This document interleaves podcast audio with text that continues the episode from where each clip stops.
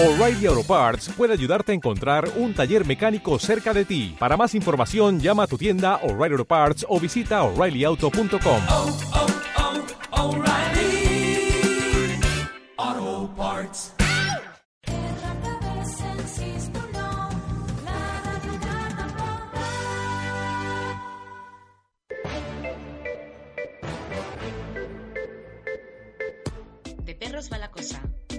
espacio para tus mascotas en RKB Barcelona.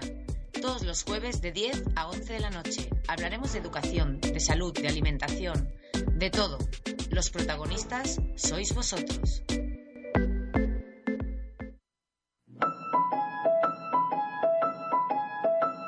La vida me ha enseñado que solo en el diccionario está la palabra éxito antes de trabajo, que no hay verdades absolutas ni frases perfectas. Vivir y ser feliz es la única meta, no existe mal que por bien no venga. Las cosas más bellas son gratis, sonreír nada te cuesta y el pasado ya olvidado, el tiempo relativo. Si quieres, ven amor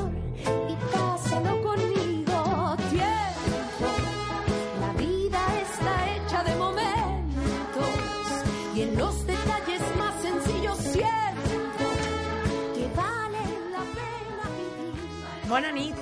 Bona nit. Uy, Pues, qué lejos está. bona nit. Pues sí que vale la pena vivir. Y tanto. Sí que Bona vale la pena vivir. Bona nit. Os habla Mary de Discan.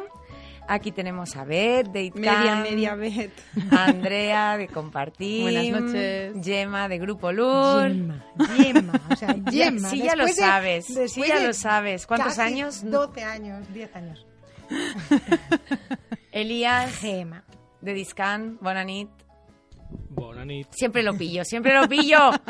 Y es y Y Esther existe. nuestro Existe. hashtag favorito, hashtag Esther existe, bona nit. Bona Esa- nit. También dice bona nit, pero con la manita. Sí, Oye, claro. uno de nuestros oyentes de Irún conoció a Esther en la fanzone. ¿no? Anda. ¿Sí, no? En la Ah, bueno, fanzone, claro, si no nos va- al de la semana pasada. A contestar, sí, le estaban mirando para que dijera, sí, es verdad, pero Que no, por cierto, conoció a Esther a la semana pasada y los que queráis conocerla, este domingo volvemos a tener fanzón porque juega el español a las 4 y tenemos fanzón a partir de las 2. O sea que de 2 a 4 menos cuarto estaremos con, lo, con Ron y con Vlad en, en la fanzón. Y hecho así porque me ha mirado Elías y me dice, ah, que tengo que llevar a Vlad también. bueno, También, a, a quien quieras. Y además, eh, con un partido súper interesantísimo, final. Espero verte, por cierto. Sí, sí, sí, sí, sí. Tienes que venir y... Se lo dice al técnico. Exacto. para que- Al otro técnico. Y no voy a desvelar su identidad para que, no me, para que no me riñan. Y, y nada, que nos jugamos una, una final. Y vamos a empezar el programa con una buena noticia. Ya sabéis que aquí tenemos Doc News, Bow News y esas cosas. y este domingo hubo consulta en San Pedro. Sí, y sí. ganó el no a las baquetas. Oye, y el porcentaje era muy justo, ¿no? Cuéntanos, ¿cómo ha sido? Eh, 46 votos de diferencia, una participación del 37,6% creo, Pues que eso es, es- eso es muy, muy alta, consulta. muy alta. En Olot piensa que se, aprobó el no al Corrabous y a las corridas en- con un 16% de participación. O sea que felicidades al Popla San Padó, felicidades a las vaquitas, felicidades a los animales, porque, mira, eh, hay una cosa que, que me gustaría decir antes de empezar, y que es que la gente, cosas que, que gente no sabe o que no puede saber. Por ejemplo, la gente se piensa que cogen a las vaquillas, las llevan al corrobous, no las tocan, no les, no, es lo que dicen siempre, no, es que no las toquem, es que no, y que luego vuelven a soltar a las vaquillas en el campo y que son vaquillas que están súper... Esas vaquillas van de fiesta en fiesta hasta que no pueden más y las matan. O sea, despertemos. Vull dir, no, no cogen a las vaquillas, mm, las traen de Castellón, hacen un correbous y se van a su casa. No, no, señores, eso no es así. Van, hacen un correbous, luego hacen otro, luego hacen otro, luego hacen otro, luego hacen otro, y van de pueblo en pueblo, de fiesta en fiesta, haciendo algo que va contra de su naturaleza, porque las vaquillas, los bous y los toros son eh, mamíferos eh, que la mayor parte del tiempo la pasan andando o durmiendo, pasturando, no corriendo, Y con su mamá. ¿vale? Entonces, bueno, así. Bueno, aparte hay otra cosa que, mm, que pienso yo que etológicamente, ¿no? Una vaca no es un no es un predador, es una No, presa. claro, es una presa. Y sepa en un medio de una calle con un montón de gente mirándole. no, no, imagínate. Lo mismo que pienso de los caballos también, sí, ¿eh? En esas igual, igual. situaciones. El. Exacto. Entonces, bueno, yo creo que ya estamos en un punto de evolución que quizá hay que empezar a plantearse si estas cosas tienen sentido o Mm. no, ¿no? Cuando las calles no estaban asfaltadas y los animales sufrían menos y estaban más habituados porque se utilizaban como animales de tiro, quizá era otra historia. Ahora meter a unos bous que están tranquilamente pa- pasando en su campo en un camión para que vengan aquí y corran por unas calles mientras la gente les mira, pues y no esos tiene son los que corren, porque Sí, sí. los bous ambulats y los bous caps y assats eh, Sí, es otra cosa, ¿eh? Y ya si nos vamos a la comunidad valenciana y hablamos de los bous a la mar y, bueno, los infartos, ah, se han, se han muerto eh, de infartos Hmm. del estrés que pasan. O Sí, sea, a mí que no me vengan con que no hay maltrato y con que no se les toca, porque no es así. Bueno, además en Valencia las capeas es algo bastante habitual, ¿eh? Sí. O sea, hacen una fiesta familiar por lo que sea y se hacen traer una vaquilla para, es muy, para capearla. es muy tradicional. Mm. De hecho, en San Pedro, eh, ten- la, la plataforma Pro Correbous, de la cual una de mi, mi otra entidad de la cual yo formo parte, eh, que es ABDA de Vidreras, forma parte de, la plataforma Pro Correbous y eh, en San Pedro es, un, es una casuística muy específica porque hay muchas collas de, de correbous. O sea, hay muchas peñas, ¿no? De bous. Entonces, bueno, que haya ganado el no en una ciudad, en un pueblo como, como San Pedro es una victoria enorme. Pero bueno, vamos a seguir, eh, vamos a seguir lu- luchando por el bienestar animal, eh, porque al final es lo que nosotros sí que es cierto que, porque a veces la gente dice, pero vosotros trabajáis con animales y sí, trabajamos con animales, pero es que podemos trabajar bien y se puede trabajar siempre desde el bienestar. Y eso es una de las premisas que las cuatro entidades que hacemos este programa llevamos por bandera, que es el bienestar animal, y, y en ello estamos. Y así seguiremos, ¿eh? Que no, no, no- que no se me desvíe ninguna, que... Que nos cortas las orejas, ¿no? ¿Eh? Las manos, las manos. Los corto las manos. rabo. Eh, en positivo siempre, ¿eh? Lo Sí, sí. Desde el positivo Desde el ¿no? Eh, hoy tenemos un programa interesante. Creo que es interesante, os digo por qué, porque ya sabéis que eh, en Discan, en las redes sociales, hacemos muchas los lunes las infografías estas de sensibilización y siempre que pongo algo sobre perro de asistencia y perro de intervención tiene muchos eh, mm, Comentarios. mu- no, mu- muchas comparticiones, ¿no? Como que le interesa a mucha gente y mucha gente lo comparte y, y llegan, son, son publicaciones que llegan a, a un público muy amplio. Y como queríamos, eh, corregidme si me equivoco, pero como queríamos hablar del perro de asistencia y del perro de intervención en nuestros monográficos, habíamos pensado que qué mejor que hacer uno que diferenciara los dos los dos campos, porque muchas veces Sí, sí, eh, se confunden, se confunden. continuamente. Pero además, ¿sabes qué pasa? Que yo creo que es normal que se confundan cuando te venden un perro terapéutico para tu, para tu hijo autista. Claro, ¿No? claro. Y así, además. Ya no hablan ni hijo con trastorno del espectro del autismo. O sea, primera, que ya hablan mal. ¿Tienes porque un niño con hablan discapacidad? Coge un perro. Eso, un Y perro terapia, terapéutico. y eso, terapia. eso es. Entonces, claro, es normal que la gente se confunda. Es ¿no? normal. Totalmente. Con lo cual, vamos a diferenciar primero entre el perro de asistencia y el perro de intervención, eh, para hablar un poco de las diferentes tipologías de perros de asistencia y de las diferentes tipologías de eh, la intervención asistida con perros. ¿Os parece? Me parece Perfecto. ¿Por eh, qué queréis empezar? Vamos a eh, Andrea, por ejemplo. Ya me ha tocado. Por estar al lado. ¿Qué es la...? Bueno, ¿Quiere, quiere empezar? Ay, ay, ay, espera, espera, espera. No, es que ¿No- yo- ¿no tienes una musiqueta así de...? No, yo diría que decimos el perro de intervención lo que comúnmente se llama el perro de terapia. Eso es, eso es. Ahí va, ahí va. Que en inglés es pet therapy Yes. y Sí. es el dog therapy, ¿no? Yes. Bueno, the, the- the dog therapy is the best therapy. Exacto. es un hashtag en Instagram, Ah. con, te lo digo por vosotros que instagrameáis, pues de Dog Therapy best therapy. vamos, Vale. Entonces, eh, hashtag Esther existe y hashtag de Dog Therapy the best therapy y así, pues, mira, oye, y ya si ponéis de perros va la cosa, Ya pues encantado. Em, no, ahora en serio. Eh, ¿Qué es la intervención asistida con perros, Bet? Vete, Ay, Andrea. Andrea. Sí, claro, es que, es que Es lo que tú necesitas ahora mismo. Sí, ¿no? toca al perro, Mary, toca al Voy. perro. Oye, la Eh, enfermita es soy Oscar. yo, ¿eh? Que conste, yo no he hablado Pero tú tienes ahora. a Canva. Yo sí. Eso. Y ahora me he Yo a perdido. Oscar. Ah, vale. Pues las intervenciones asistidas con perros son eh, intervenciones que se hacen con, con animales, con perros en concreto, en las que se puede, o bien hay unos objetivos a trabajar que mm, establece un terapeuta en el caso de la terapia asistida con perros, o educativos en el caso de la educación asistida con perros, o pueden ser aspectos a trabajar o que haya un objetivo básicamente lúdico en las actividades. ¿Vale? Son actividades con una finalidad en la que se incluye un perro que tiene que estar bien seleccionado. Yo para mí es una de las partes más importantes que el perro esté bien seleccionado, que le guste el trabajo que hace y que tiene que tener un adiestramiento, un entrenamiento específico para ello.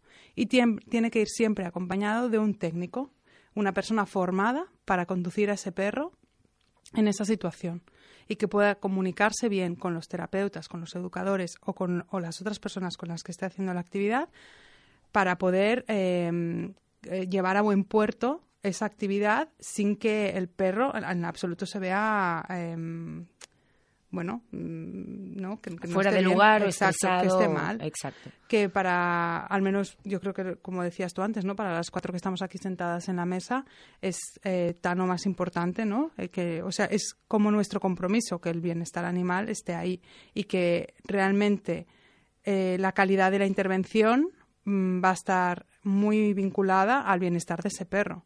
Si el animal no está bien, la calidad se va a ver afectada seguro. De, eh, no sé si sabéis que una de las frases de Discan, que es una de mis frases, es eh, eh, sin bienestar animal no existe bienestar humano. Porque nosotros buscamos el bienestar del humano, pero lo buscamos a través del animal. Y si ese animal no está bien, nunca podremos llevar a cabo nuestro objetivo. Bueno, ahora de hecho hay toda esta corriente ¿no? del One Health y del One Welfare, que es el, el un, un solo bienestar para todos, ¿no? O sea, el hecho de que haya, en salud se entiende más fácilmente, ¿no? Si el animal está sano, no te puede contagiar y tú no puedes, y si tú estás sano no puedes contagiar al animal, y lo mismo pasa con el bienestar, ¿no? Si el animal está bien, te puede ayudar a estar bien, y si tú estás bien, puedes ayudar al animal a estar bien. Pero el equilibrio es muy frágil y hay que cuidarlo. Y, y nuestra parte consiste en eh, asegurar que el perro va a estar bien para poder ayudar a las Vale. personas. Entonces, Gema, el perro, de, in- el perro de intervención eh, se va a dormir a casa del técnico, entendemos. Es lo que debería. Ojalá pudiéramos decir que todos los perros de intervención se van a dormir en casa de sus técnicos, que es lo que nosotros siempre intentamos, ¿no? Valorar, bueno, tenemos en cuenta entre nuestros valores y nuestros principios el bienestar animal, hablamos del vínculo y no queremos que tenga que ir a ningún otro sitio más que con su, en este caso, técnico, dueño, eh, familia, con la que Propietario, sí. propietario, llamámonos como sea. Pero ese guía tiene que conocerle mucho, eh, más que mucho es que tiene que haber, parece que se, no se oye, que me acerque más, así. Es que al hablar de giras y la- claro, no- claro, es que no también se oía. hacer así, mira. Vale, entonces, pues así, así a lo mejor. Y, y esto es fundamental, claro, hablábamos, hemos hecho un montón de programas sobre adiestramiento en positivo, hemos hablado de el vínculo entre, entre la pareja, ¿no? Entre el humano y el, y el perro, y esto es fundamental. Vive con su técnico. O sea, tú, por ejemplo, te formas en técnico en intervención asistida con perros, tienes un perro, lo formas a él, Exacto, me Y- formo yo, exacto, formo formas al al perro, perro porque y- me han capacitado para poder exacto, formar a mi y perro. vas a trabajar, haces una sesión o dos sesiones y te vuelves a tu casa y su perro te- se, vuel- te- se vuelve contigo de manera que el perro lo integras dentro de una sesión específica. Exacto, digamos, es que el perro es un perro de compañía, es, es la familia y entonces en un momento determinado, bien como has dicho, una o dos sesiones, en nuestro caso, máximo al día y no todos los días, va a trabajar. ¿Vale? Vale. Va a trabajar siempre y cuando conozcamos el colectivo, sepamos que le gusta ese colectivo, porque en nuestro caso, y asumo que también el de vosotras, los perros eligen dónde trabajar. Algo- Hay muchos colectivos muy diferentes, entonces hay unos perros que les gusta y están muy contentos en unos, en otros. Entonces, si el perro quiere, va a trabajar. Y si se adiestra bien y se tiene un buen vínculo, lo sabemos enseguida. Yo cuando yo tengo dos perros de trabajo y cuando yo salgo con mi maleta rosa siempre de casa, están las dos así moviendo la cola de me llevas a mí, no, me llevas a mí. O sea, ahí es un buen trabajo. Es decir, cuando los perros quieren venir a trabajar, se está haciendo la cosa bien. Y siempre van, lo has dicho muy bien, con el técnico. Yo en este caso soy psicóloga, también soy terapeuta, pero es muy importante con el técnico, no con el terapeuta, porque en este caso yo puedo tener ambas figuras, soy experta, bueno, terapeuta y soy técnico, pero bueno, puede que no sea así. Vale. Y por otro lado, Beth, eh, más o menos, si fueras a seleccionar un perro de terapia, de intervención, conocido comúnmente como dog therapy o tera- therapy dog y perro de terapia, eh, para que no me riña Andrea, eh, eh, ¿qué son los las características básicas que tiene que tener ese perro o las características básicas que no debe tener ese perro. Bueno, primero para poder observar es lo que decíamos, la responsabilidad no es del perro sino del técnico. Si tú no sabes observar a un perro ya no vas a seleccionar bien, con lo cual primero la persona y luego qué buscaría en el perro. Como ha dicho Andrea, para mí lo más importante es la manipulación, que le guste el contacto, que lo disfrute y luego que recupere entre comillas eh, pronto pues momentos de estrés o así que sepa comunicar y que yo lo sepa leer. Porque si hay algo que no le gusta yo lo que no puede ser es que por una chuche o por algo pues no me haga caso o no me haga una señal de que no está cómodo. Lo primero es saber leer y entonces que me lo muestre para poder corregir porque como decíamos el técnico está para su bienestar y para que esté bien y mm, después, bueno, que pueda tener una obediencia básica y sobre todo lo que no, pues agresividad con personas. Lo- aunque parece obvio, tenemos que remarcarlo, pero yo con obediencia básica, que sea fiable, que tenga un muy buen vínculo contigo, que confíe mucho en ti para poder decirte o mostrarte alguna señal y que le guste el contacto sobre todo, porque quieras que no, cuando llegas lo van a tocar, lo van a acariciar, tienen que ser perros que no sean reactivos. Con lo cual, también hablamos de perros que no, que no tengan miedos. Exacto. Y Sí, si sí. los tienen, eh, hay mucho trabajo por delante antes de Mm. poder trabajar con ellos. Y Beta ha dicho algo muy importante, que sea fiable, que Sí. sea predecible y fiable. Pero es que esto creo que depende del Sí, humano más que del sí. perro, ¿no? Sí, sí, de que tú conozcas a tu Mm. perro. Claro, es más nuestra formación, ¿no? Exacto. Pero Bueno, sobre todo. Pero también hay perros que muestran poco, ¿no? Que es lo que decía Beth, que es importante que sea un perro que demuestre, que sea expresivo en cuanto a su bienestar. Porque sí que alguna vez haciendo una selección me he encontrado algún perro que todo el mundo dice, mira qué tranquilo, qué bueno, y piensas, no, es que no está mostrando nada. O sea, que no esté mostrando nada no es bueno, porque a nosotros nos interesa tener esa información. Si el perro no nos dice nada, lo puede estar pasando fatal y se lo está tragando él. Sí. Y siguiendo el, el hilo de lo que ha dicho Gemma, eh, para mí también es muy importante que cuando lleguemos al sitio quiera entrar. Mm. Si tiene ganas de entrar, que a veces me pasa, pues aparcamos el coche, yo en mi caso lo aparco un poco, bueno, si tengo sitio en la puerta, muy bien, pero intento aparcar por zonas de alrededor para poderle dar un paseo y ya quieren ir hacia el centro, o sea, tienen ganas de ir y eso es muy bueno que te muestren esas Mm. señales. Está, está clarísimo, ¿no? No te lo puedo decir más alto, pero no más claro. Sí, y a, y a veces ocurre, ¿no? De que de repente pasa algo y en un centro que ha sido, pues de repente no quiere entrar o ha pasado. Bueno, pues aquí tendremos que analizar qué ha pasado, pasó algo en la anterior sesión, o a lo mejor sabemos qué ha pasado y lo hemos- tenemos que trabajar por algo. Si el perro no quiere entrar en un sitio, es por algo. Sí, sí.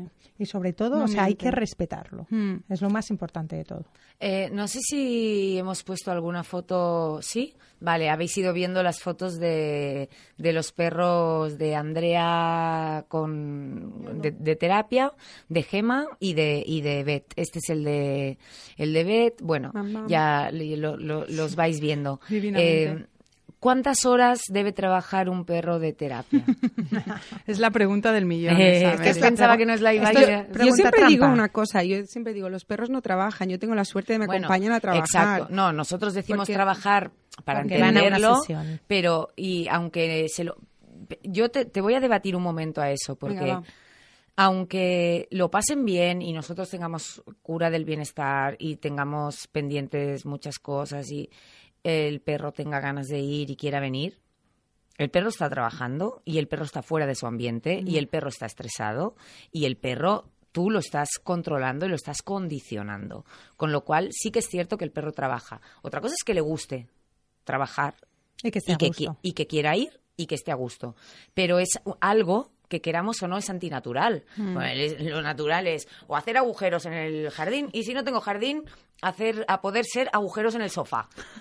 Pero creo que eso ya hace tiempo que no es así, porque el perro está muy humanizado y vive con mucha pero gente. estar humanizado no significa ir a trabajar a un centro con ocho personas incontrolables que Claro, no, que no depende sabe, mucho o de sea, a ver, colectivos. o sea, y, no, y de ningún colectivo. Cuando tú entras a, a un perro, a una residencia, aunque sea tranquila, a un hospital, a un... Son zonas que, aunque el perro esté domesticado, el perro no está preparado para eso. El perro, quieras o no, está trabajando.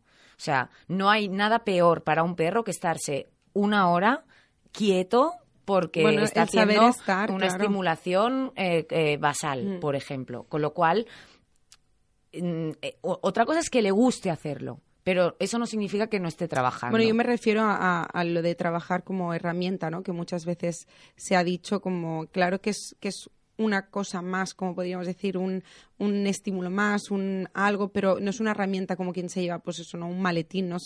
Sabemos que tiene vida, sabemos que es un ser y yo siempre digo que me acompaña a mí trabajar y por eso es mi trabajo, su responsabilidad y su bienestar. Exacto. Pero no puede estar nunca todo el peso de la sesión Eh, al perro No, porque sea nunca, es que no lo está. O sea, al revés. Bueno, eh, el que trabaja es el terapeuta o en este caso el que El lleva la intervención o algo. ¿te y el que busca Pero- los objetivos, pero, el tú te- perro pero está tú llevas- trabajando. exacto, tú te llevas, en este caso un animal, pero puedes llevarte en vez de un animal, te podrías llevar Un ordenador. un ordenador o te puedes llevar El un panel de comunicación, un peluche o un algo. Entonces, aunque no nos guste la manera de herramientas, al final no le pongas herramientas, sino que Es la palabra, pero es un Ah, recurso, un apoyo, un pero sí, o sea, sería Eh, al final, o sea, es la connotación que tú le das a la Exacto, palabra. porque Eh, la palabra herramienta no, no es mm, malo si no. la metes en plan como O sea, normalmente algo se no escucha, vivo, ¿no? Claro. Exacto, yo Sí. creo que ese es el problema, que lo vemos como algo no vivo, pe- pero... Es como cuando hablamos de, de castigo.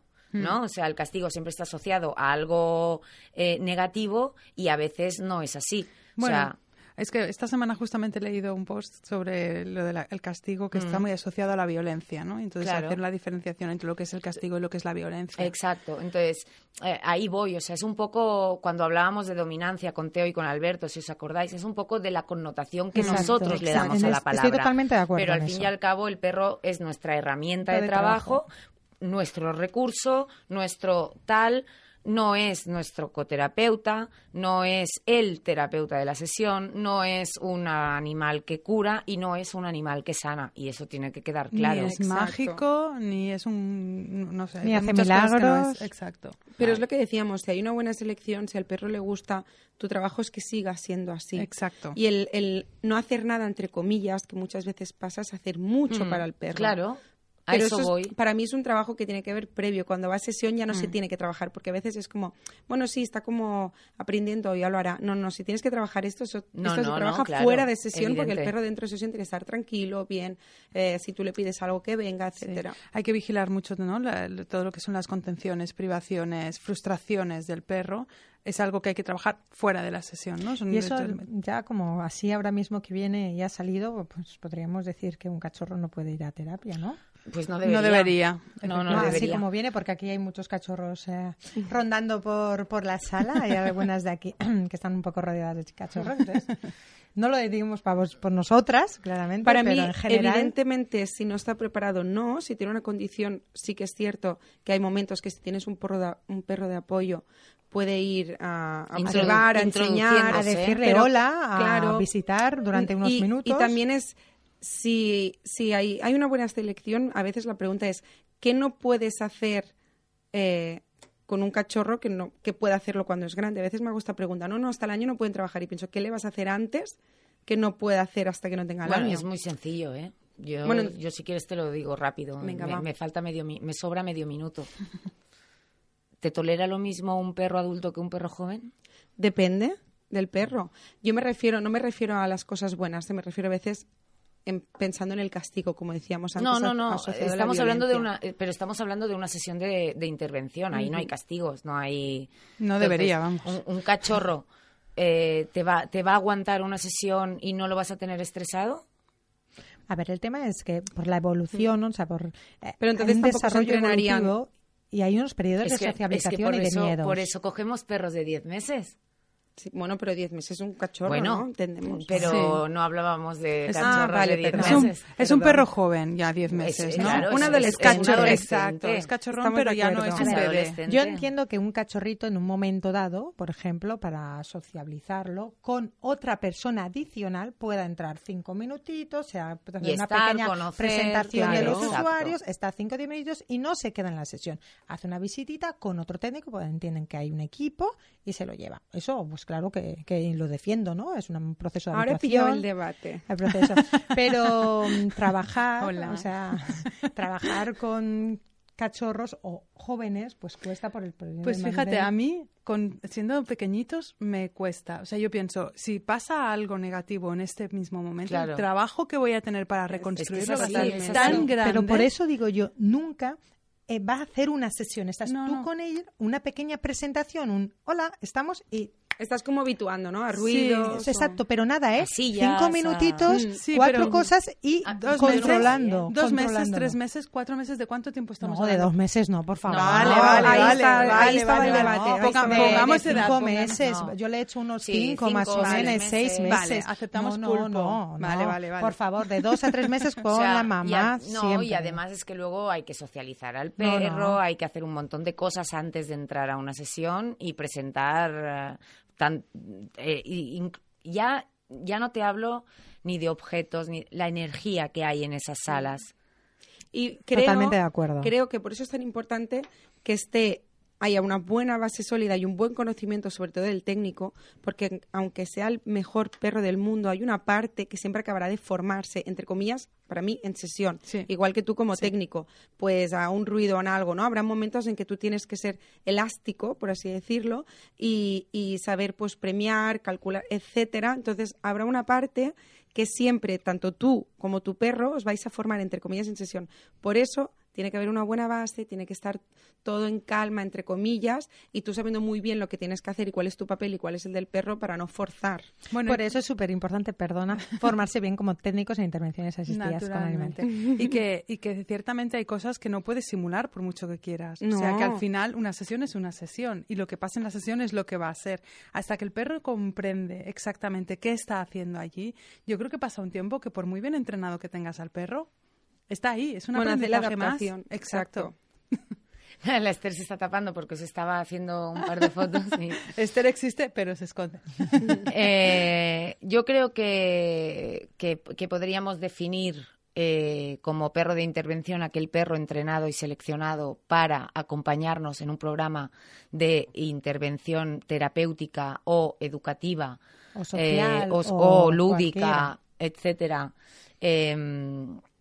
eh, siempre bajo formación de la persona que lo lleva, del guía, que actualmente se le llama técnico en intervención asistida con, con perros, y, y- y ese perro es de- normalmente, ¿eh? hay entidades que trabajan, eh, cada entidad trabaja como quiere. Eh, solo faltaría que en una democracia tuviéramos una dictadura de cómo se debe trabajar en las terapias con animales. No Eso obstante, nunca. podemos recomendar. Pero sí que es cierto que lo normal es que eh, cada técnico conoce que conoce a su perro, tiene a su perro y ese es con el perro con el que va a trabajar, vuelve a su casa, le da lo que necesite. Hay perros, hay mucha gente que dice, no, porque está perfecto, porque yo después de la sesión me voy a la playa, me voy tres horas a correr y, yo pienso, yo le meto tres horas a, mm, a Kiko, eh, que hacía intervenciones después de una sesión, o sea, lo mato. O sea, Kiko lo que Bueno, es quería que no lo haría, era no se dor- pondría a dormir. Él llegaba a casa, se iba al sofá, decía "Eh, hasta mañana, ¿sabes? Y ahí se quedaba. Y Yogi, por ejemplo, pues, o sea, hay que conocer al perro. Lo que me vengo a referir es que cada perro necesita una cosa diferente. Y, y tenemos que conocer a nuestro perro para darle lo mejor y que se pueda recuperar, porque todas las sesiones estresan, por muy bien que las llevemos. Y eso lo tenemos que tener muy claro. Hombre, si nos pasa A nosotros. nosotros, iba a decir. A Sí, nosotros yo, estoy, sí, yo desde que trabajo de técnico estoy más cansada que nunca. Es que es así, porque pones mucha energía. Mm. Pero ¿os habéis dado cuenta que nos hemos ido todas de la pregunta de Sí. cuántos perros? Cállate, ¿Cuántas Gemma, horas sí que la habíamos tienen? despistado. Que No, ya la hemos porque es que despistado. es, Bueno, un- yo- yo- es una pregunta muy buena porque realmente diríamos, depende del perro, Mm. depende... yo- nosotros evidentemente ponemos un máximo porque me, nos da igual, son perros de compañía, son nuestra familia y no van, no van a ser máquinas de Mm. trabajo, entonces no van a trabajar tres, cuatro ni cinco horas al día, eso está claro. O sea, nosotros no trabajamos así, pero depende de lo Sí. que le guste al perro. Sí, pero sí del que, tipo sí que es cierto que de- dependiendo del tipo de intervención, si te lo puedes eh, manejar, pues puedes hacer, por ejemplo, dos seguidas por la mañana y una por la tarde, que a lo mejor es más suave, es individual o no, y puede trabajar tres al día. ah, Yo tres al día depende. trabajaría. Bueno, nosotros, por ejemplo, por protocolo no trabajan nunca más de dos sesiones al día. No obstante, yo no te voy a decir que un perro muy experto, que le guste mucho, hemos hecho alguna sustitución porque un perro se ha puesto enfermo y ha trabajado Mm. mañana y tarde. Pero cuando digo mañana y tarde, no son cuatro esa mañana. no, ¿eh? son dos, sí, Es sí. dos con un descanso entre sesión. Sí, por y, la- supuesto. y las sesiones son de media hora, tres cuartos de hora, máximo 55 minutos. Pero bueno, eso también les digo que cada centro, como has dicho, puede Sí, hacer lo que sí. quiera. De hecho, eh, bueno, no deberían, ¿eh? No, deberían hacer pero lo que- bueno, no ojalá, deberían hacer lo que quieran, ojalá no. Pero- podamos pero crear unos protocolos de Fija- bienestar Ahí animal. está, ahí está. Fijaros cómo estamos en la mesa, que somos cuatro, que todas hacemos intervenciones, y imaginaros si se plantaran para hacer una ley. Bueno, es lo que tenemos que, pasará, conseguir, ¿no? Poquito a poco. Esperemos. Tendría que pasar. Porque a es que hay ¿eh? a mucha gente que no le interesa hacer la ley, porque Ya. explota a los animales, porque los tiene como, ay, ¿esto da dinero en intervenciones asistidas? Compro cuatro perros, contrato dos técnicos, tú llévate un perro, tú llévate otro perro, ven, se estresa, te doy otro, no aguanta cuatro horas, pues si este perro no trabaja, pues vamos a hacerle... No, es que a, a veces se consideran máquinas y da mucha pena que la gente que está metido o contrata un servicio desde, hablo de un centro, un director de una escuela, un dire- no sabe lo que hay. No. No, No. conoce, no conoce bienestar animal, eh, no sabe lo que puede dar un perro. Y eso está pasando, está pasando. Y no en uno, ni en dos, ni en cuatro, ni en siete centros, está pasando. Sí.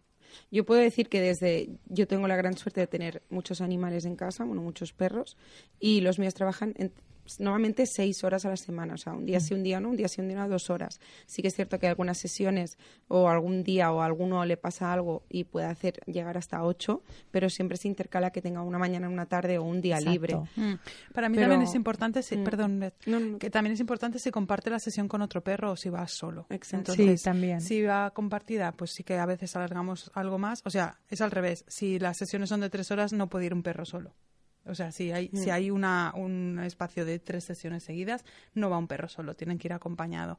Y, y es un poco la misma dinámica de Beth, por eso tenemos tantos perros al final, ¿no? Exacto. De Mm. todas maneras, yo muchas veces digo que aunque esté en el espacio y no esté trabajando, está en el espacio. Y eso también Sí, es muy importante, sí, sí, ¿eh? sí, porque sí. a veces la función del perro es, es diferente, pero Exacto. ya está en el mismo espacio. Pero igual no es tan intensivo, no es tan No, activo, así puede uno evidentemente. descansar y salir otro- Pero está en el mismo espacio. No, y, no, y al total, final no, total. no, cone- no desconecta del todo y esto es algo que hay que tener. Sí, sí, sí. O sea, Pero yo por creo eso que más son- o menos Por eso son tres sesiones, no son cuatro o cinco, ¿sabes? Mm. No, Sí, se- sí, duplican.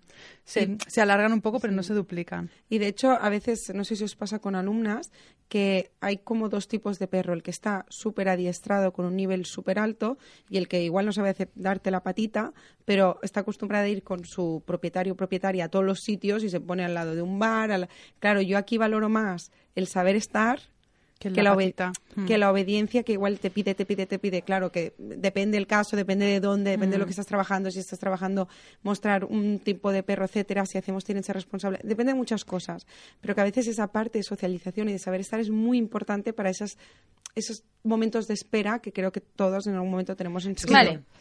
Stop. Es que teníamos que hacer solamente uno de esto y otro Eh, es, del otro. Es que he dicho, queremos hacer uno de esto y uno del otro, pero primero teníamos Como que no hacer nos uno gusta para, hablar de esto, para dividir. Venga, va. Entonces, hoy tenemos Dividimos. que diferenciar, más que nada porque nos quedan 20 minutos de programa.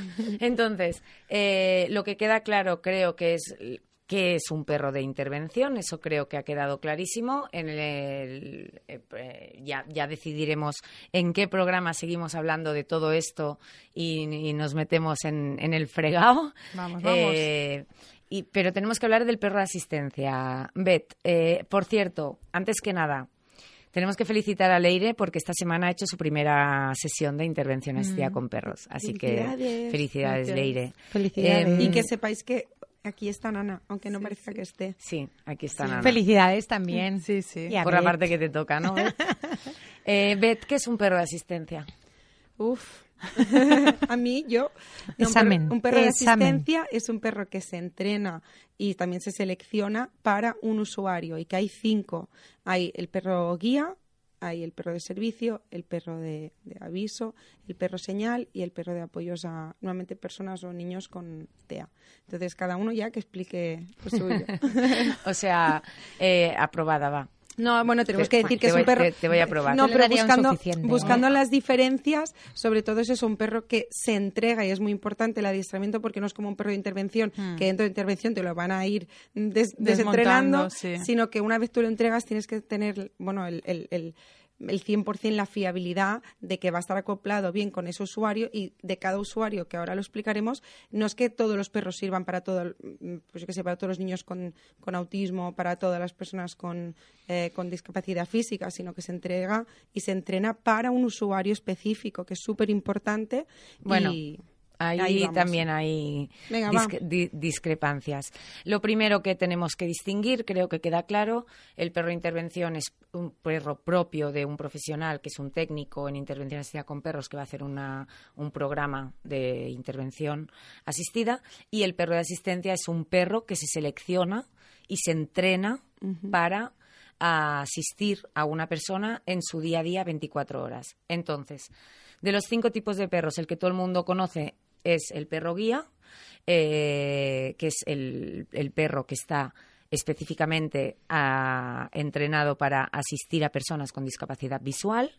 Luego tenemos el perro señal, que es el perro que está específicamente adiestrado para asistir a personas con discapacidad auditiva. Luego tenemos el perro de aviso, que está específicamente entrenado para asistir a personas con Es que no, estoy te, no, malita. no- no te me Perdón. no te me mueras ¿eh? Eh, para asistir a personas con crisis con enfermedades con crisis recurrentes como pueden ser la diabetes o, o la epilepsia ya hablaremos de este tema cuando toque luego tenemos el perro de servicio que está específicamente entrenado para asistir a personas con discapacidad física y también tenemos el perro de TEA o autismo que está específicamente entrenado para asistir a niños, niñas con trastorno del espectro del autismo. ¿Qué pasa? Que son las cinco tipologías que están normal en la mayoría de las comunidades autónomas. Creo que hay alguna que no incluye el de autismo, como es Murcia, y creo que hay alguna otra que no incluye el de aviso, pero en las demás incluyen estas cinco tipologías, con lo cual son las cinco tipologías recogidas. Por ejemplo, en la ley de, de Islas Baleares eh, está muy mal escrita y ya hemos pedido que se haga una modificación y, y la van a arreglar eh, en esta en esta en estos próximos meses eh, creo que antes de la primavera porque hablaba de perros para personas con discapacidad física, pero además de una manera muy, muy mal expresado. Eh, y lo, lo, van a, lo van a arreglar, van a tomar como modelo la ley catalana, así que nos viene estupendo a todos porque creo que es una de las más completas. Luego hay una ley que es la, la ley de la comunidad valenciana, que de- eh, dentro de la ley incluye también al perro de terapia en acceso público, porque tenemos que decir que estas leyes lo que regulan es el acceso público de estas personas co- acompañadas de estos perros. Que esa es otra de las grandes diferencias entre los dos. Bueno, y que la catalana dice específicamente que esto no incluye a los perros Exacto, de terapia, ¿eh? lo dice exacto. específicamente. Mm, casi ninguna lo incluye. Bueno, pero, O sea, pero, ella- la, la eh, que conozco ella es la catalana y la lo catalana lo dice expresamente. Exacto. Mm. La catalana lo excluye. Eh, me- a mí personalmente me parece bien. Sí, sí, a mí tampoco me parece Eh, mal. a mí- Lo que pasa es que igual también hay que hacer una, una Es- ley es de eso- de eso- ese es otro tema. Mm. Pero a mí me parece bien porque no es lo mismo. No. O sea, entonces... No, y también mm, aprovecho la oportunidad para meter cuchara, ¿eh? pero también es un poco para regular eh, qué haces tú después de las sesiones, ¿no? ¿Te vas de birras con los colegas o, o te vas a estar por el perro, que es lo que toca? Ahí, ¿no? ahí estamos, ahí estamos.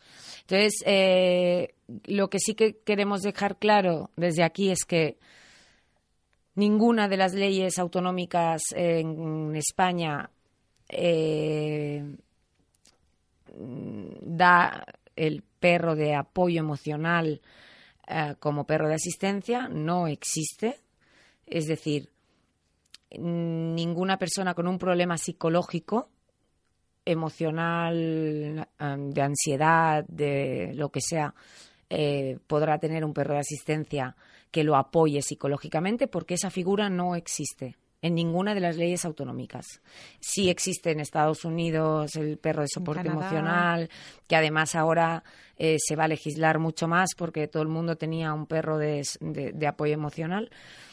Eh, y se ha visto esto, ¿no? Que es muy complicado cuando hay un problema psicológico de por medio, es muy complicado definir quién sí y quién no.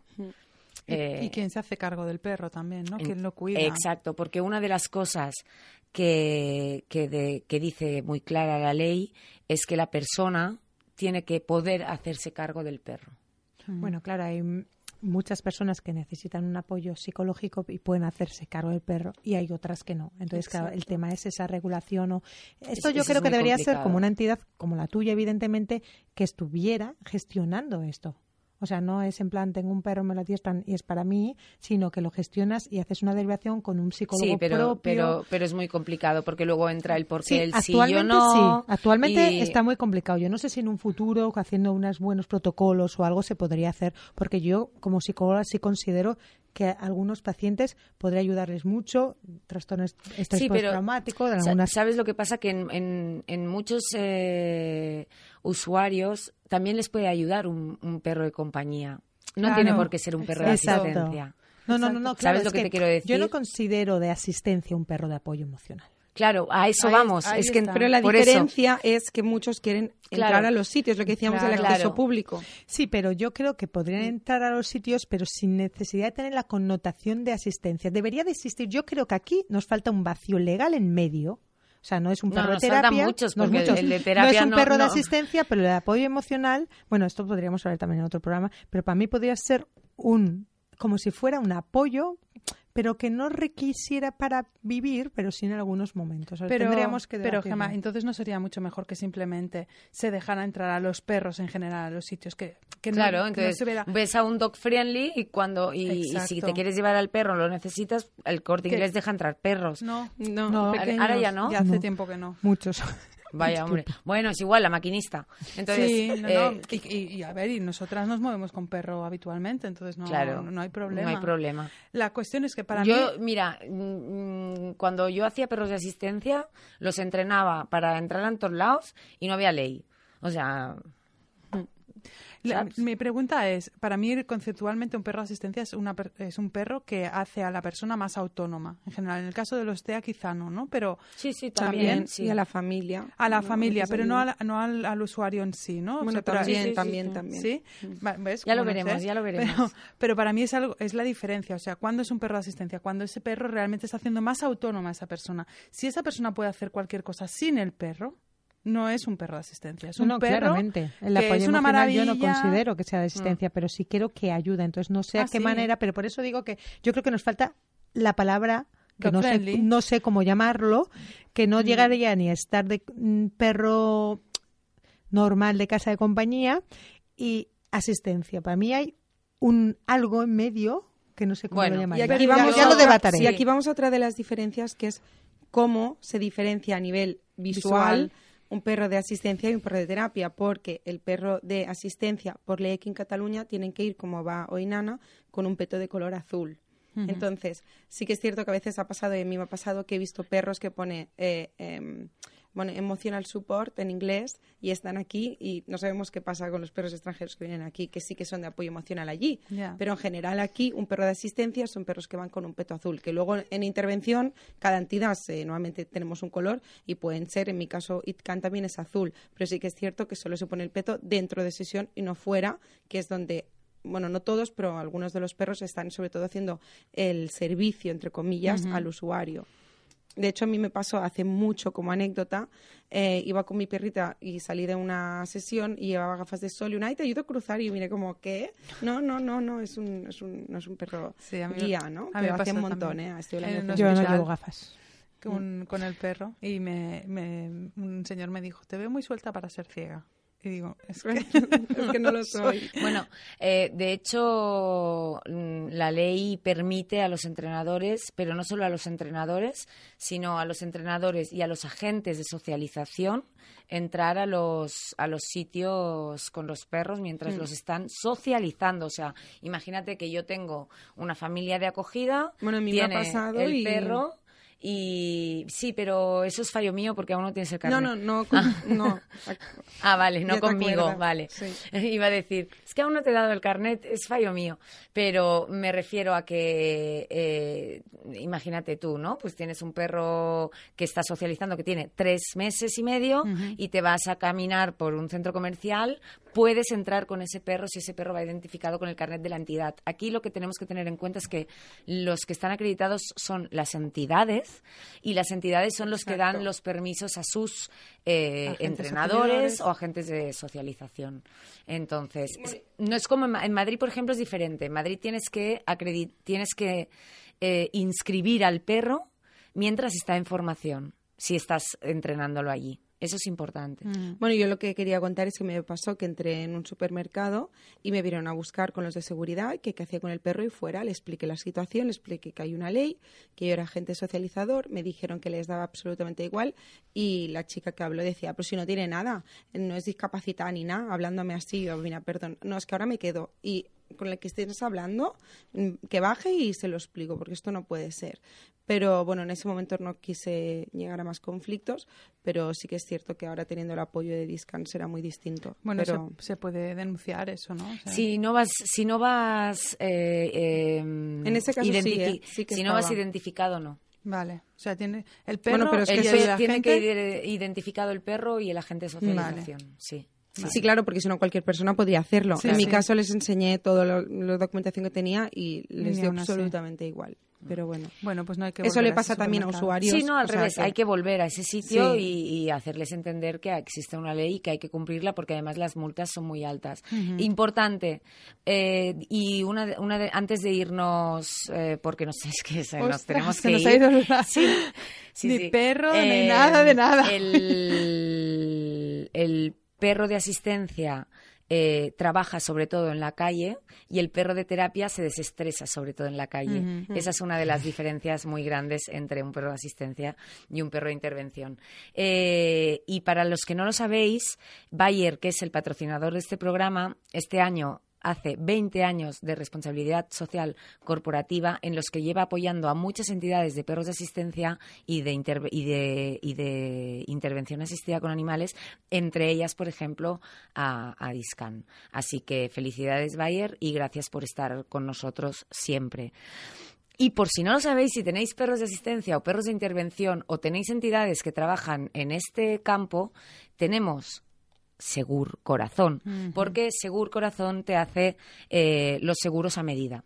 Y además tiene uno- mu- unos precios muy competentes para, para perros específicos de trabajo, pero no específicos de trabajo de lo que sea, no, no, son perros de intervención asistida con eh, perros de intervención asistida, vaya, con nada, con perros. perros. Perros de intervención asistida. Y por ejemplo, en mi caso en, en la asociación, pues mm, me hace que los perros que trabajan en intervención asistida en la asociación tengan el seguro con mi asociación, de manera que no lo tiene que sacar el técnico, sino que lo saca la asociación y ese perro cuando está trabajando en la asociación está asegurado. O sea que para hacer esa actividad en concreto, eso hace muy poco no existía y eran seguros generales de responsabilidad civil y la verdad es que va, va muy bien que existan estos seguros, así que Segur Corazón, agente ex- exclusivo de Catalana Occidente, cualquier eh, necesidad que tengáis os ponéis en contacto con el programa que os dará el contacto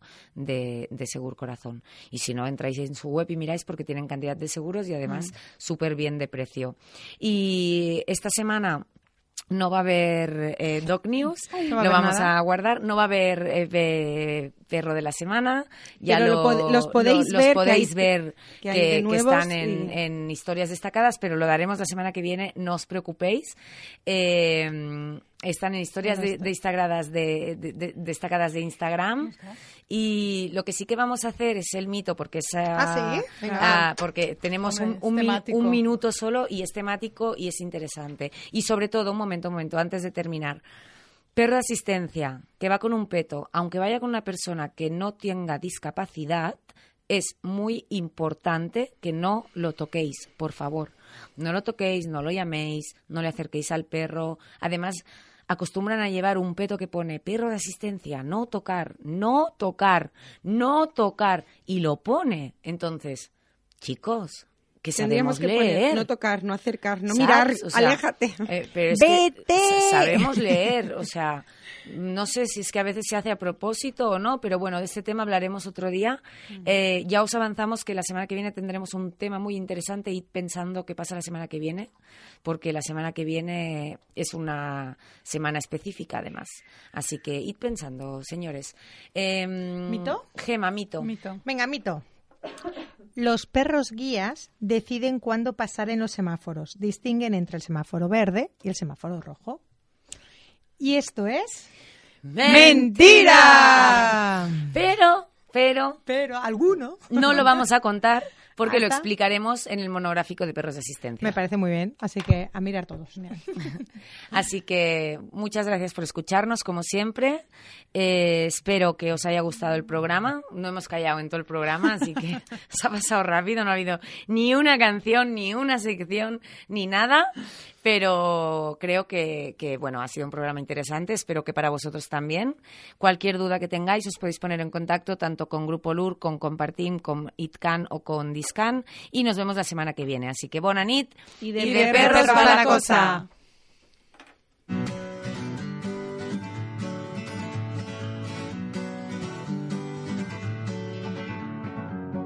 Feeling my way through the darkness,